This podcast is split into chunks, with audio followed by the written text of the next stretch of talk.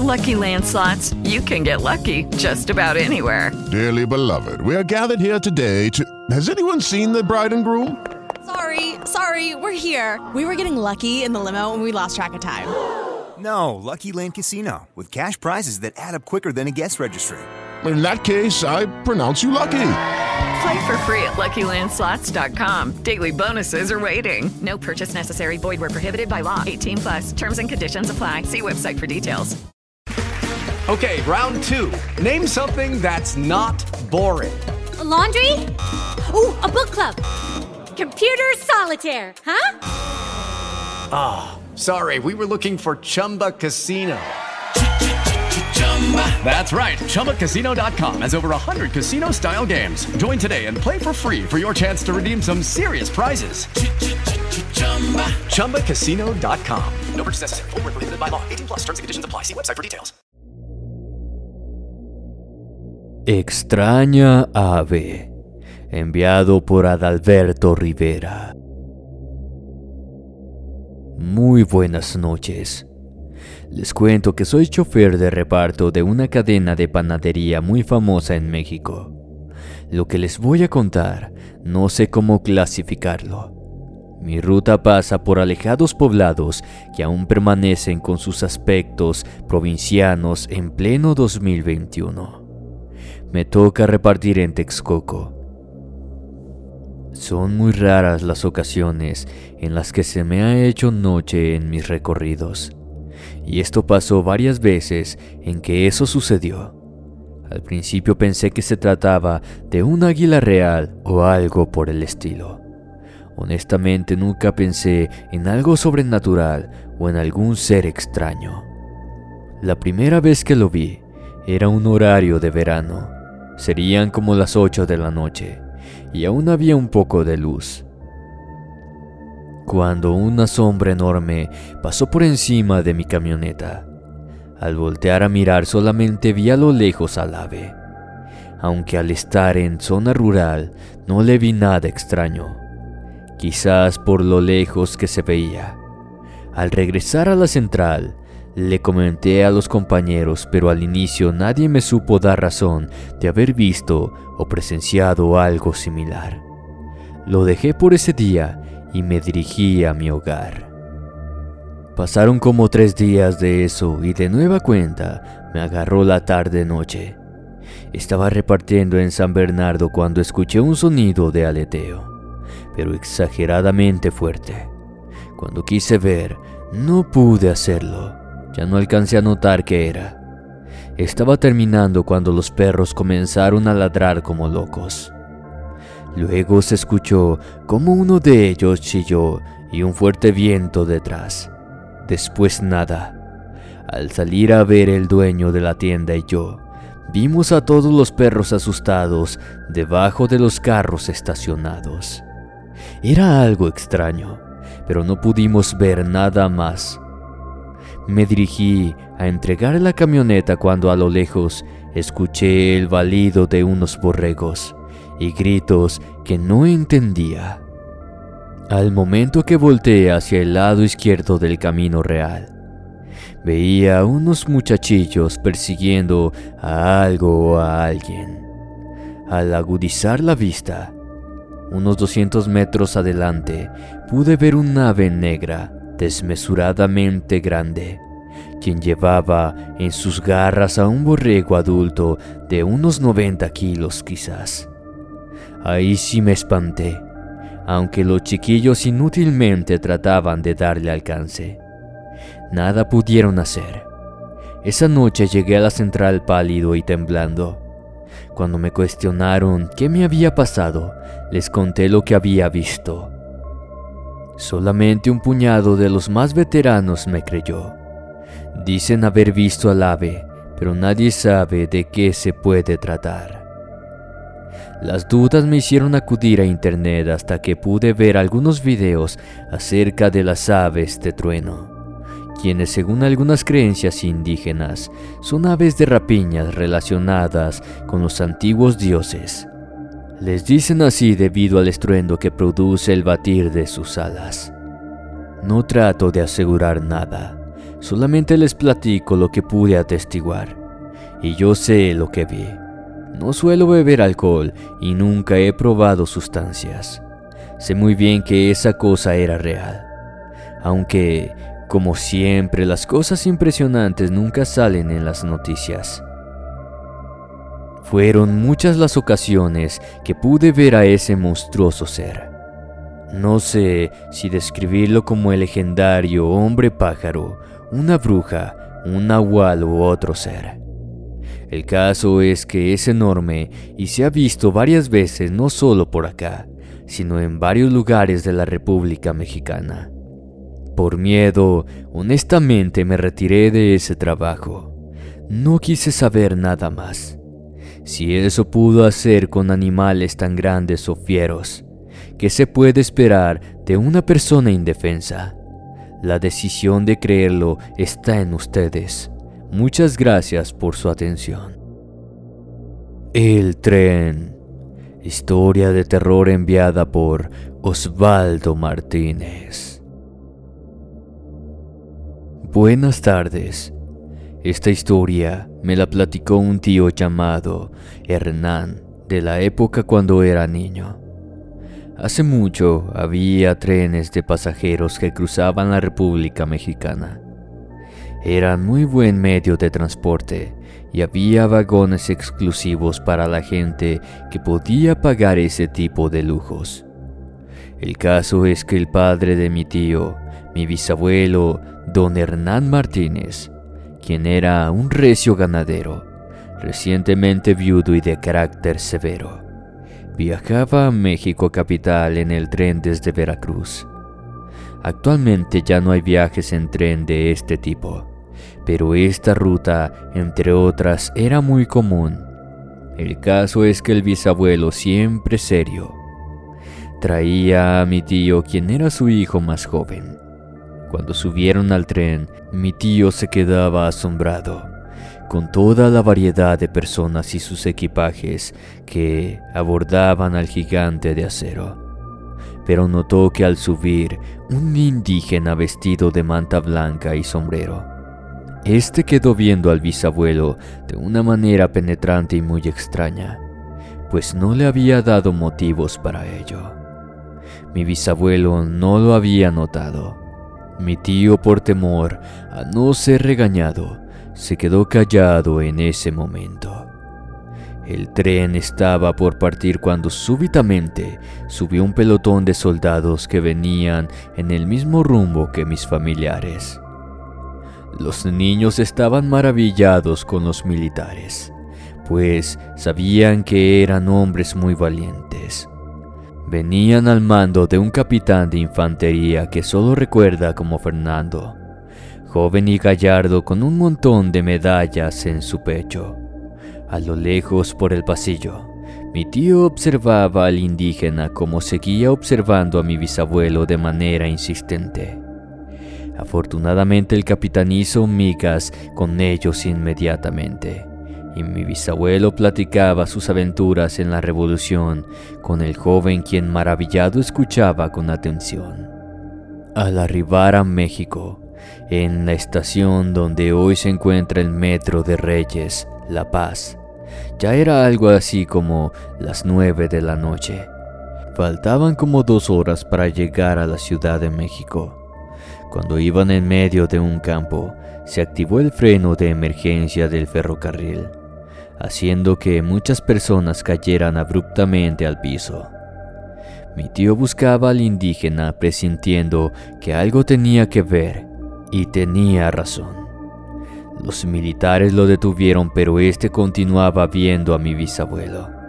Cuando en un momento, este comenzó a convulsionar violentamente, liberándose de sus captores y dando paso a una enorme bestia similar a un perro quien creyendo indefenso a mi bisabuelo, se abalanzó contra él, pero no contaba con que mi tío advertiría a su padre, quien de espaldas no había visto a la criatura infernal. Lo que aprovechó don Hernán, quien traía consigo su viejo colt, propinándole seis tiros a la bestia, ultimándola de inmediato. Los militares vaciaron el vagón replegado de los pasajeros hacia el cerro siguiente. Todos fueron testigos de cómo esa criatura extraña se convertía de nueva cuenta en el indígena. Aterrorizados, no daban crédito. El capitán preguntó a mi bisabuelo qué era eso.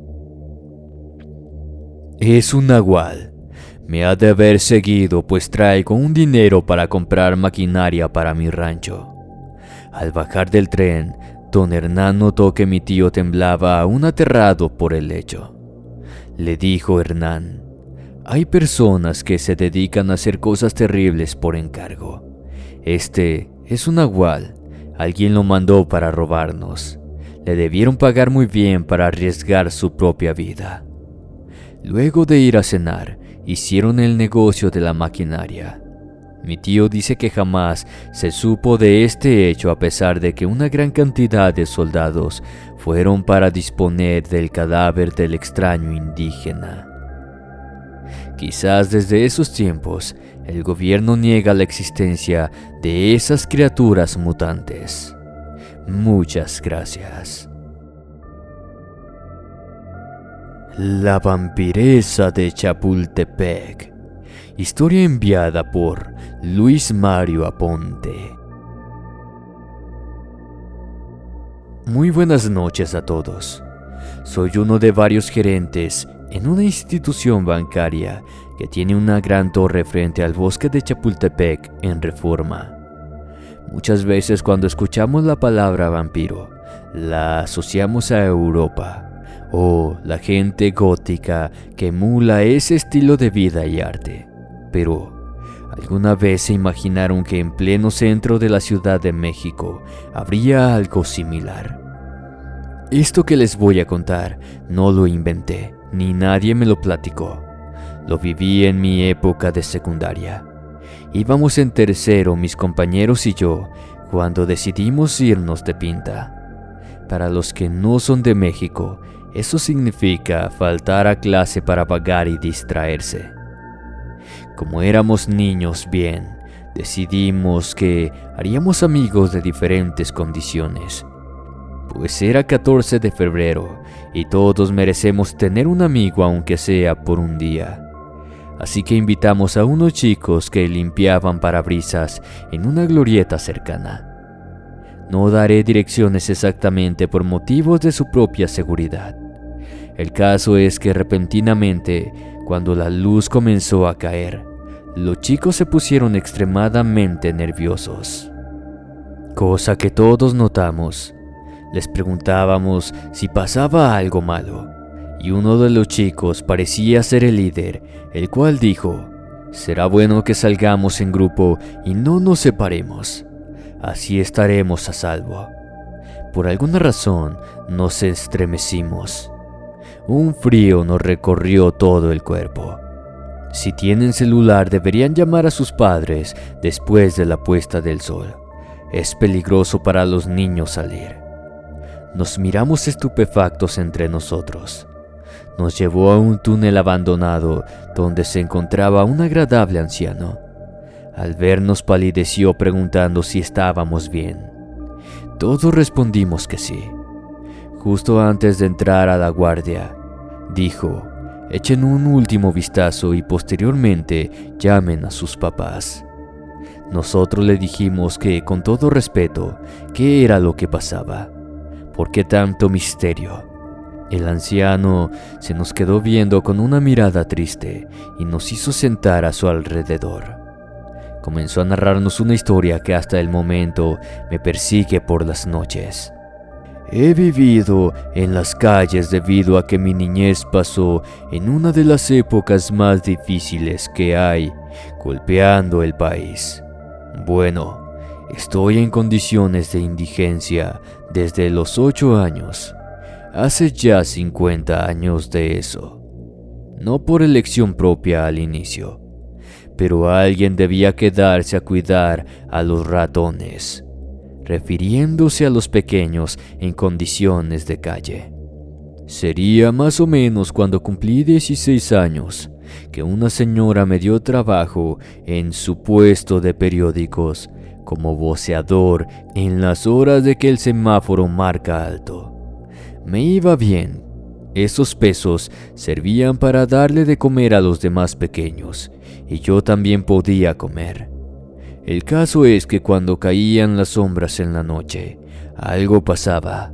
Siempre faltaba alguien aquí o allá al día siguiente. Solíamos dormir donde fuera.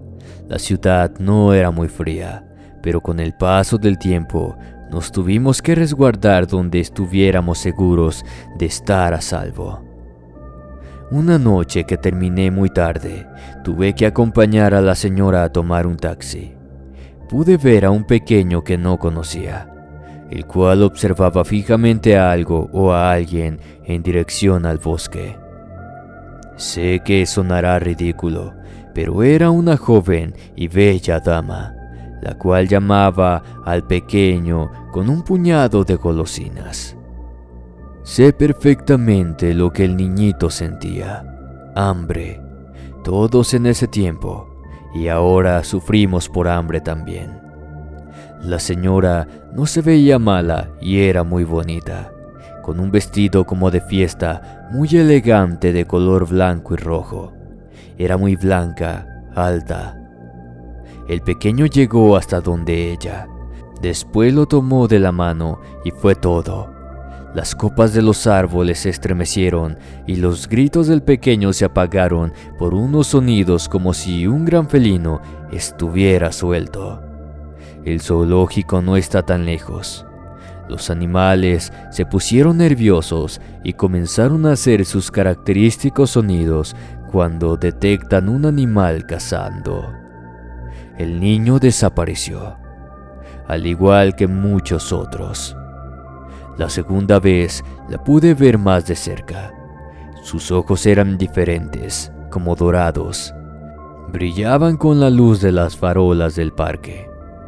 Notó que la veía y en uno de los túneles se metió gruñendo como un animal. Solamente pude ver sus ojos siguiéndome de lejos. Ese año desaparecieron más de 20 niños. Yo sabía que se trataba de ella.